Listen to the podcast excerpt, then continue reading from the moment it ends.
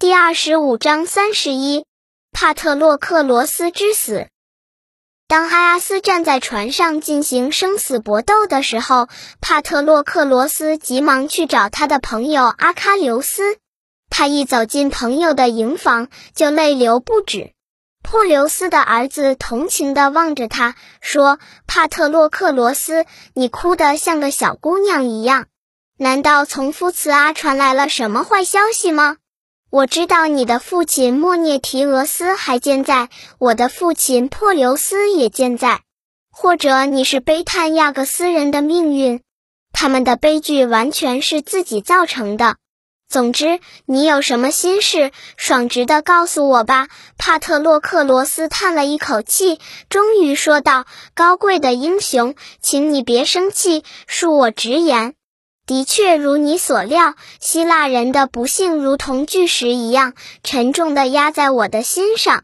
最勇敢的那些人，或被射伤，或被刺伤，全躺在战船里不能动弹。狄俄莫德斯、奥德修斯和阿伽门农都受了枪伤，欧律帕洛斯也被箭射中了大腿，他们都在接受治疗，不能直接参战。而你又不愿和解。你的父母不是珀琉斯和推提斯凡人和女神，想必你是阴沉的大海或是坚硬的顽石所生的，所以你的心肠如此冷酷。好吧，如果是你母亲的话，或者诸神的命令让你不能参加战斗，那么至少应该让我和你的战士们前去帮助希腊人。把你的铠甲借给我穿上。如果特洛伊人看见我以为是你，也许他们会吓一跳。我希望以此让丹内阿人获得重整队伍的时间。阿喀琉斯听了这话，冷冷地回答说：“既不是母亲的话，也不是神之的命令，阻止我参加战斗。”我内心忍受着煎熬和痛苦，那是因为有一个希腊人竟敢藐视我，竟敢夺走属于我的战利品。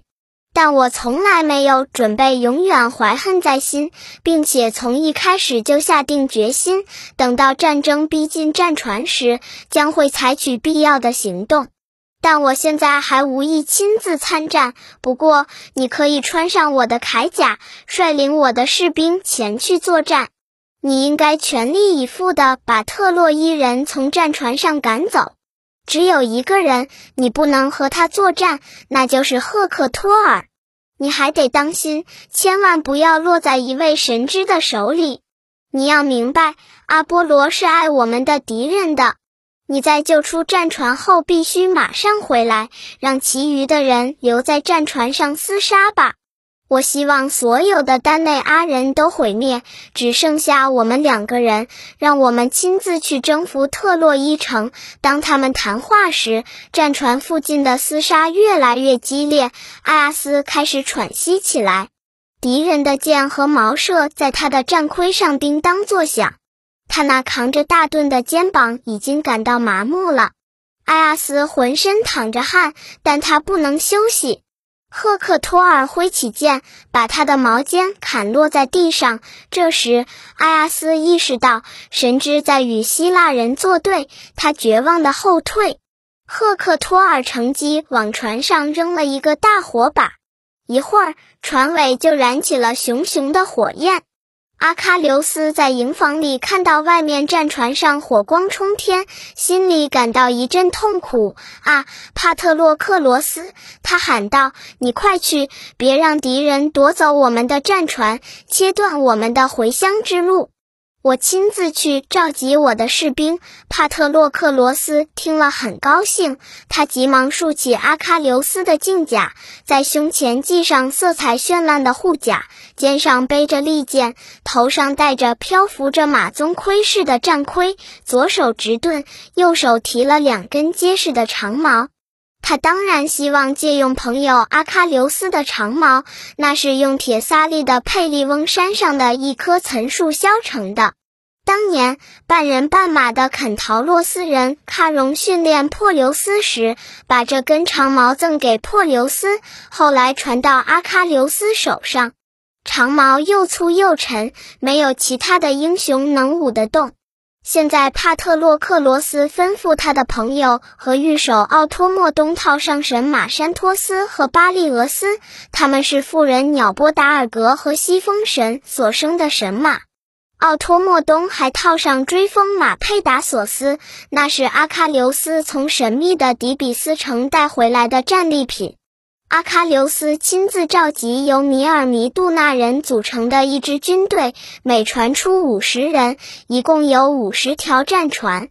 这支军队的五位首领是孟斯提俄斯，这是河神斯佩尔西俄斯和珀留斯的美丽的女儿波吕多拉所生的儿子赫尔墨斯和波吕莫勒的儿子奥语多洛斯，麦马洛斯的儿子珀山德洛斯，这是仅次于帕特洛克罗斯的最英勇的战士。最后是双鬓斑白的弗尼克斯和拉奥尔推斯的儿子阿尔喀莫东。他们出发时，阿喀琉斯大声地告诫他们：“米尔弥杜纳的战士们，你们不要忘记，你们在过去曾经多次威胁过特洛伊人，你们还责备我不该愤怒，使你们不能参加战斗。现在，你们渴望的时刻终于来到了。”勇敢的战斗吧！说完，他走进营房，从母亲推提斯亲自放在船上的箱子里取出一只精致的酒杯，箱子里还放着紧身衣、锦被、外衣和其他珍宝。阿喀琉斯的这只酒杯，除他以外无人动用过。此外，阿喀琉斯还用它盛酒，只为宙斯举行冠礼。现在，他走到门外，浇酒在地，向宙斯举行冠礼，并祈祷宙斯保佑希腊人取得胜利，让他的朋友帕特洛克罗斯平安回来。宙斯听到了他的祈祷，同意了他的第一个请求，对第二个请求却面有难色的摇了摇了头。但这些表情，阿喀琉斯却无法看到。他回到营房里，收好酒杯，然后出来观看这场血腥的战斗。帕特洛克罗斯率领尼尔弥杜纳人像蜂群一样涌向战场。特洛伊人看到他扑了过来，都恐惧的发颤，阵容顿时大乱，因为他们以为阿喀琉斯来了。帕特洛克罗斯乘着特洛伊人心怀恐惧的时候，抖动着寒光闪闪的长矛，向密集的敌人掷了过去。破奥尼亚人皮赖克莫斯被一枪刺穿右肩，踉跄着仰面倒下。破奥尼亚人惊叫着四散逃走。帕特洛克罗斯将火扑灭，那条战船只烧毁了一半。现在特洛伊人惊慌的逃跑。他们被丹内阿人赶进战船间的巷道中，随后丹内阿人又追了进来，但特洛伊人很快就镇定下来，希腊人只得徒步作战，双方扭成一团。帕特洛克罗斯用头枪射中阿瑞吕科斯的大腿，莫涅拉俄斯挥枪刺中托阿斯的胸口，菲洛与斯的儿子梅格斯杀伤安菲克罗斯的面颊，涅斯托尔的儿子安提罗科斯刺中阿蒂姆尼俄斯的臀部。马里斯看到他的兄弟阿蒂姆尼俄斯被刺死在地上，顿时怒不可遏，直扑安提罗科斯，一面用身体挡住兄弟的尸体，一面挥着长矛，不让安提罗科斯靠近。但涅斯托尔的另一个儿子特拉斯莫德斯举枪刺中他的肩膀，使他倒在地上，奄奄一息。这时，小阿斯也敏捷地跳上前去，正好看到克雷沃波罗斯在慌乱的人群中逃跑，便用利剑砍伤他的脖鱼。佩纳劳斯和特洛伊英雄吕孔直矛对射，但都没有投中，于是拔剑厮杀，沙腊人佩纳劳斯终于获胜。安特诺尔的儿子阿卡马斯正要登车逃跑，被麦里俄纳斯用剑砍中右肩，他栽倒在地上死了。伊多莫纽斯举枪刺入厄律马斯的口腔，使他当即毙命。大阿斯一心想用矛刺中赫克托尔，但赫克托尔是久经沙场的老将，机警而有经验，他用盾挡住身体，让箭矢和头枪纷纷弹落在地上。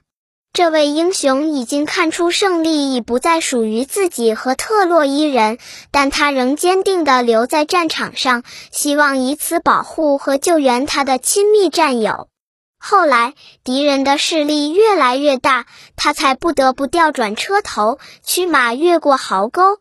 其他的特洛伊人却没有这么幸运，许多战车都在壕沟里撞碎。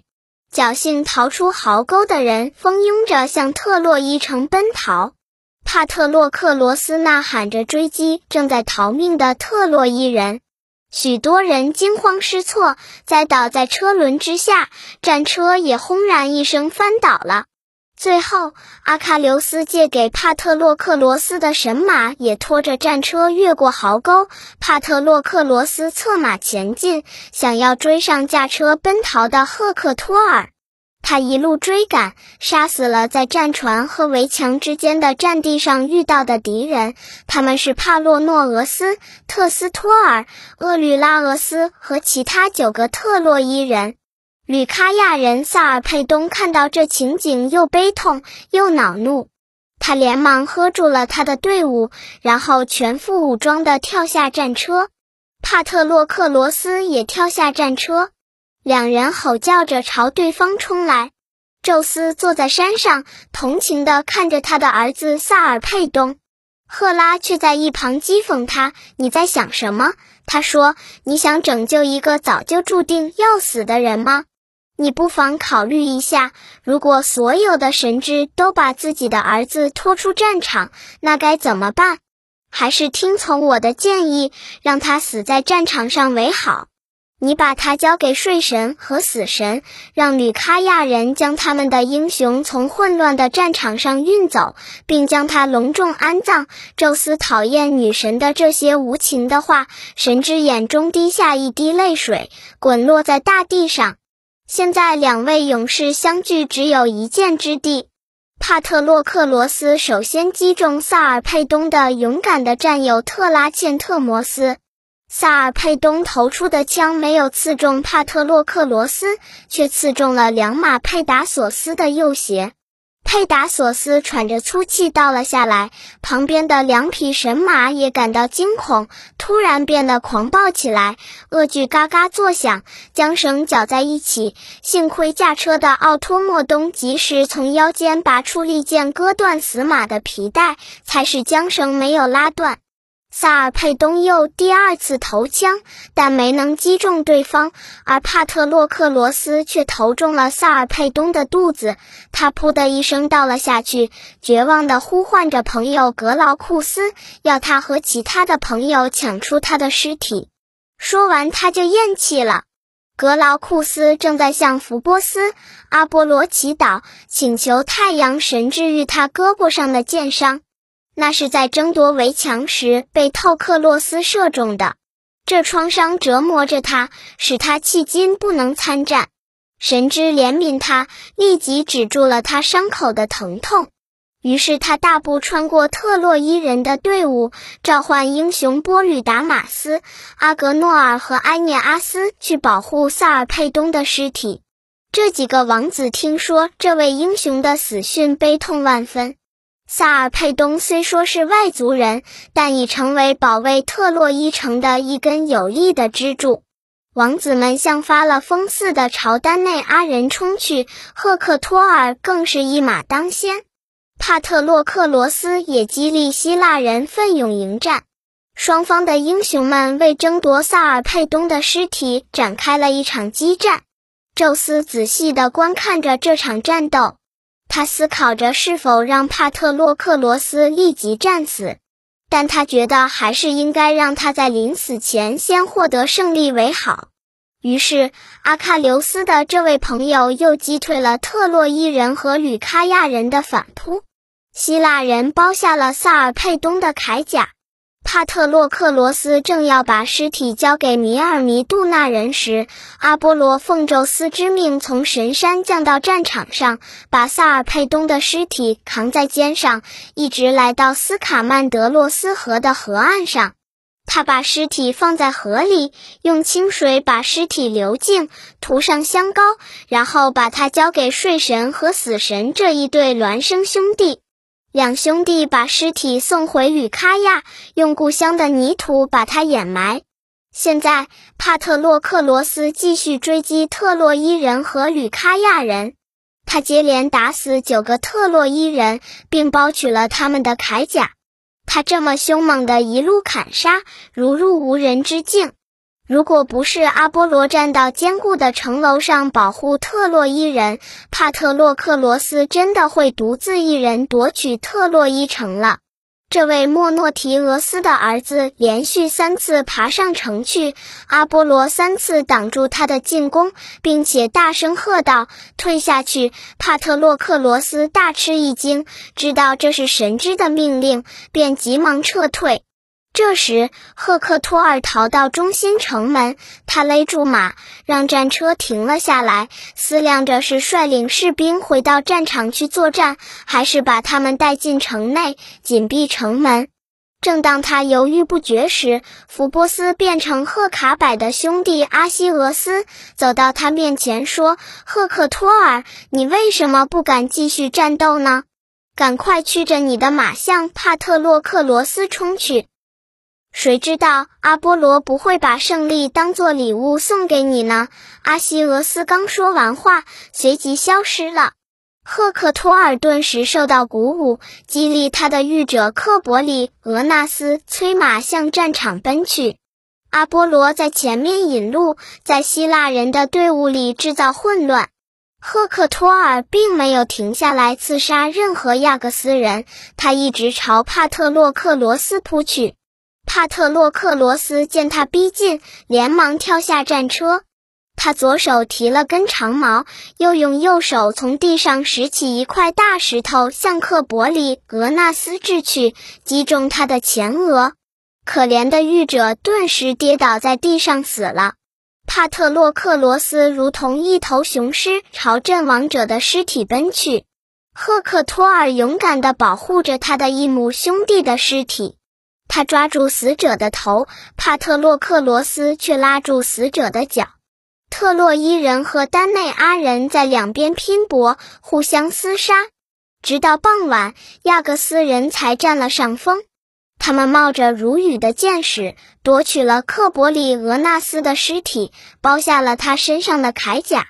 帕特洛克罗斯大受鼓舞，更加凶猛地冲向特洛伊人，接连杀死了二十七个特洛伊士兵。当他再次展开攻击时，死神已在身旁悄悄地窥视他，因为这次福波斯阿波罗亲自出来作战。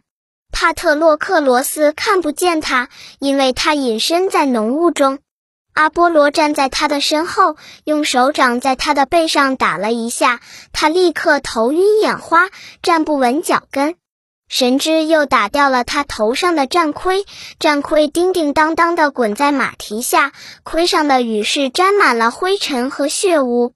阿波罗又折断了他的长矛，解开挂在他肩头的盾带和束在身上的铠甲。这时，只见潘托斯的儿子欧福尔波斯从背后朝他刺来一枪，枪尖穿胸而过。欧福尔波斯是一个勇敢的特洛伊英雄，他当天已经杀死二十个希腊人，现在他又急忙走回阵去。这时，赫克托尔突然出现在战场上，挥动长矛刺进帕特洛克罗斯的腹部，矛尖一直从背上透了出来。赫克托尔欢叫起来：“哈哈，帕特洛克罗斯，你想把我们的城市变成废墟，把我们的妇女抢走，用船运回国去当奴隶？现在我至少将这个不祥的日子往后推迟了。”帕特洛克罗斯临死前用微弱的声音回答说：“你去幸灾乐祸吧。”宙斯和阿波罗使你毫不费力地得到了胜利。如果不是他们插手战争，我的长矛将会杀死你，并将杀死你的二十个士兵。在神之里，福波斯把我征服了；在凡人里，欧福尔波斯把我征服了。你只能现成的剥取我的铠甲。可是有一点我可以预言，你的厄运快到了，而且我知道你将死在谁的手里。帕特洛克罗斯说话时气息微弱，不一会儿，他的灵魂出窍，悠悠的到地府去了。后来，特洛伊人欧弗尔波斯和莫涅拉俄斯为争夺帕特洛克罗斯的尸体拼斗起来。欧福尔波斯大声叫道：“血债必须血来还！你杀死了我的哥哥徐普勒诺尔，使他的妻子成了寡妇。我要你偿命！”说着，他将长矛朝阿特柔斯的儿子投去，枪尖撞在盾牌上，变成了弯钩。莫涅拉俄斯也举起长矛朝对方刺去，刺中了咽喉，欧福尔波斯倒地身亡。莫涅拉俄斯夺下他的武器，正要剥去他的铠甲时，阿波罗嫉妒他得到这样的战利品，便变了形去找赫克托尔。阿波罗劝他不要追赶阿喀琉斯的神马，因为那是不可能获得的战利品。赫克托尔随即回来保护欧福尔波斯的尸体。莫涅拉俄斯听到这位特洛伊的英雄高声呼喊的声音，知道自己无法抵挡赫克托尔和他率领的士兵，只好丢下尸体和铠甲向后撤退。他一边退一边寻找英雄大埃阿斯。他终于在混乱的战场左方看到了大埃阿斯，他急忙喊他快去夺回帕特洛克罗斯的尸体。当他们走进尸体那时，赫克托尔已经剥下了帕特洛克罗斯的铠甲，正要把尸体拖走。但他看见阿斯手执七层牛皮的盾牌冲来，便放下尸体，急忙走向特洛伊人的队伍里，并跳上战车，把帕特洛克罗斯的铠甲交给他的士兵送回城去，作为一种显示自己战功的纪念品保存起来。阿斯像一头雄狮站在帕特洛克罗斯的尸体前，保护着他，不让特洛伊人靠近。莫涅拉俄斯站在他身旁守卫着。格劳库斯沉下脸看着赫克托尔说：“你哪里值得受人称赞呢？瞧，你见了阿斯如此胆怯，竟逃了回来，你有什么光荣？从现在起，你一个人去保卫特洛伊吧。以后你别指望吕卡亚人会和你一起战斗。”你不保护我们的国王、你的朋友和战友萨尔佩东的尸体，让他暴尸城外，我们又怎能指望你保护一个普普通通的人呢？如果特洛伊人也有我们吕卡亚人这样的勇气，我们马上就把帕特洛克罗斯的尸体拖进特洛伊城里。如果亚各斯人想要回帕特洛克罗斯的铠甲，那他们一定愿意把萨尔佩东的尸体归还给我们。格劳库斯这么说，是因为他不知道阿波罗已从希腊人手中夺走了萨尔佩东的尸体，并妥善安葬了。你责怪我是没有道理的，格劳库斯。赫克托尔回答说：“你以为我害怕埃阿斯吗？我从来没有对哪场战争畏惧过。”但宙斯的神意比我们的勇敢更有威力。我的朋友，你现在可以走近看看，我是否真的像你说的那样胆怯、缺乏勇气。说着，他就追赶他的战友。他们正拿着从帕特洛克罗斯身上剥下的阿喀琉斯的铠甲送回城里去。赫克托尔换上阿喀琉斯的铠甲，那是神之在珀琉斯和海洋女神推提斯结婚时送给他的礼物。后来，珀琉斯把它传给了儿子阿喀琉斯。神之和凡人的主宰宙斯从天上看到赫克托尔正竖着阿喀琉斯的神甲，立即沉下脸，严肃地摇了摇头，并在心里说道：“你还不知道，死神已站在你的身旁了。你打死了阿喀琉斯的亲密战友，剥下了他的铠甲，现在又穿上女神之子的神甲。”好吧，因为你再也不能从战场上回去，再也不能看到你的妻子安德洛马克，所以我再赐你最后一次胜利作为补偿吧。宙斯心里刚说完这些话，赫克托尔就已经束紧了铠甲。他身上充满了战神阿瑞斯的精神，他觉得四肢增添了力量。他大喊一声，率领他的战士朝敌人冲了上去。争夺帕特洛克罗斯尸体的战斗又开始了。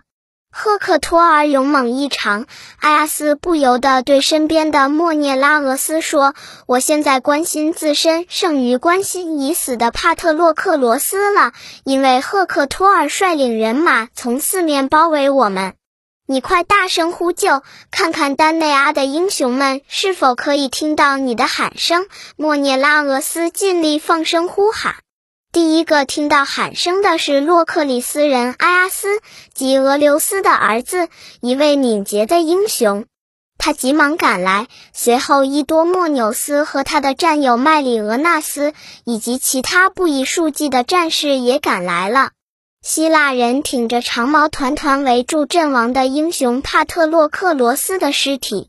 可是特洛伊人又压了过来，并要动手拖走尸体。幸好阿斯赶来救援。当特洛伊人的同盟军珀拉斯鬼人希珀托乌斯用皮带系住尸体的脚踝，准备拖走尸体时，大阿斯就用矛戳穿了他的头盔，使他立刻倒地身亡。赫克托尔瞄准阿斯投去一枪，却投中了福卡斯人斯克迪俄斯。弗诺珀斯跳过来保护西珀托乌斯的尸体，却被埃阿斯用长矛刺穿胸甲，一直刺进腹腔。特洛伊人只得撤退，赫克托尔也略略后退。希腊人几乎违背宙斯的神意，获得了胜利。但这时阿波罗赶了过来，他变成年老的使者珀里法斯，把英勇的埃涅阿斯引到战场上来。埃涅阿斯认出了对方是神之，所以大声高呼，激励他的士兵，然后奋勇地走在队伍的最前面。特洛伊人重新回转身来，冲向敌人。埃涅阿斯挺枪杀死了雷奥克律托斯，吕科莫德斯为他被杀死的朋友报仇，杀死了对方的破奥尼亚人阿比萨翁。最后，希腊人终于又用长矛保护了帕特洛克罗斯的尸体。这儿激战了几乎整整一天，战场的其他地方战斗也很激烈，双方的战士汗流浃背，汗水甚至流到大腿、膝盖和脚跟上。我们宁愿让大地吞没，丹内阿人大声叫道，也不愿将这具尸体让给特洛伊人，然后空手回到船上去。我们即使只剩下一个人，特洛伊人吼叫道，也不会后退。他们正在拼死厮杀。的时候，阿喀琉斯的神马悄悄地站在一旁。他们听说御手帕特洛克罗斯死于赫克托尔之手时，不由得像人一样的悲泣起来。奥托莫东无论用马鞭说好话，或是进行威胁，都不能使马回到船上去。他们也不愿意上希腊人作战的地方去，而是像石柱一般静静地站在战车前，垂着头，眼里淌出大滴的泪水。宙斯在天上看到这情景，也非常同情可怜的马呀。他喃喃地说：“为什么我们要将永生而具神性的你们送给凡人珀留斯呢？难道是为了让你们也像不幸的人类一样忍受悲哀吗？”世上也许没有比人更感苦恼的造物了。至于赫克托尔，他休想驯服你们，也别想将你们架在他的车前。我绝不会允许这样做。于是，宙斯赋予神马勇气和力量，两匹马即刻抖掉鬃毛上的尘土，拖着战车飞快地奔向特洛伊人和希腊人的地方。奥托莫东阻挡不住，只得任凭马拖着战车前进。他一个人在战车上很难施展本领，无法一手驾车，一手向敌人掷出长矛。